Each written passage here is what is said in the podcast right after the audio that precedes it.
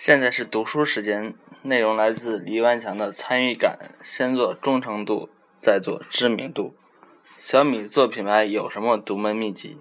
小米做品牌的路径不一样，这跟我们对商业模式和消费需求变化的理解直接相关。功能消费时代是无品牌，进入品牌时代，品牌是企业的品牌，而今天我们应该建立的是用户的品牌，就是让用户参与进来。啊，功能的品牌和用户的品牌应该怎么理解呢？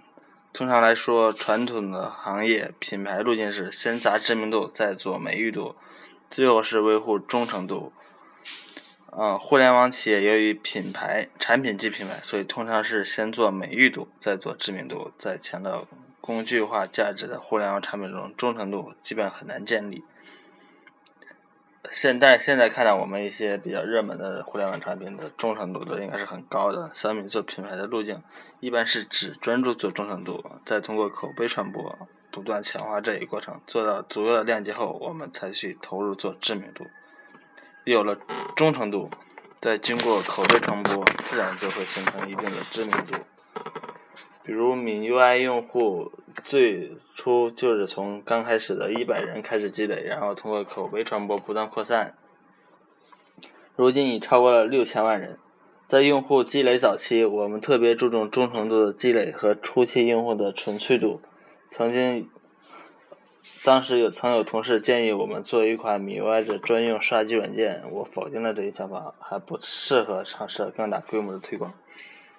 应当专注于发烧友用户的升级，保持早期种子用户的纯粹性。如果一般的小白用户过早大量涌涌入米 UI 初期的核心用户群体，口碑积攒的能力就会可能受损。对于一个品牌，知名度意味着让用户听见，美誉度意味着走到了用户身边，而忠诚度则代表已经在用户心里。所谓的粉丝文化，就是看你的品牌有多少忠诚的用户。被苹果以三十亿美元天价收购的天价高端耳机 Beats，是我喜欢的一个品牌。它能超越索尼、BOSS 这些传统大品牌，成为高端耳机的第一品牌。最重要的一个原因就是 Beats 的粉丝文化。它的创建者是美国的知名饶舌歌手 Dr. Dre。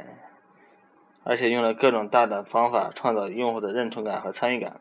小米一直认真维系粉丝用户，通过参与感，通过提供参与感来让用户持续喜爱，成为朋友。在赢得了足够的忠诚度之后，我们才选择通过市场广告投放的营销方式扩大传播。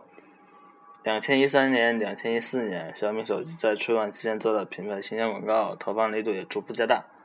这是建立在我们已经拥有千万量级的粉丝用户基础之上。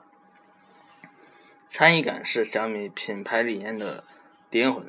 我认为年轻一代的消费是参与感，它不单单是说我看到你，我摸到你，而且还需要，呃，能够参与进来和你一起成长。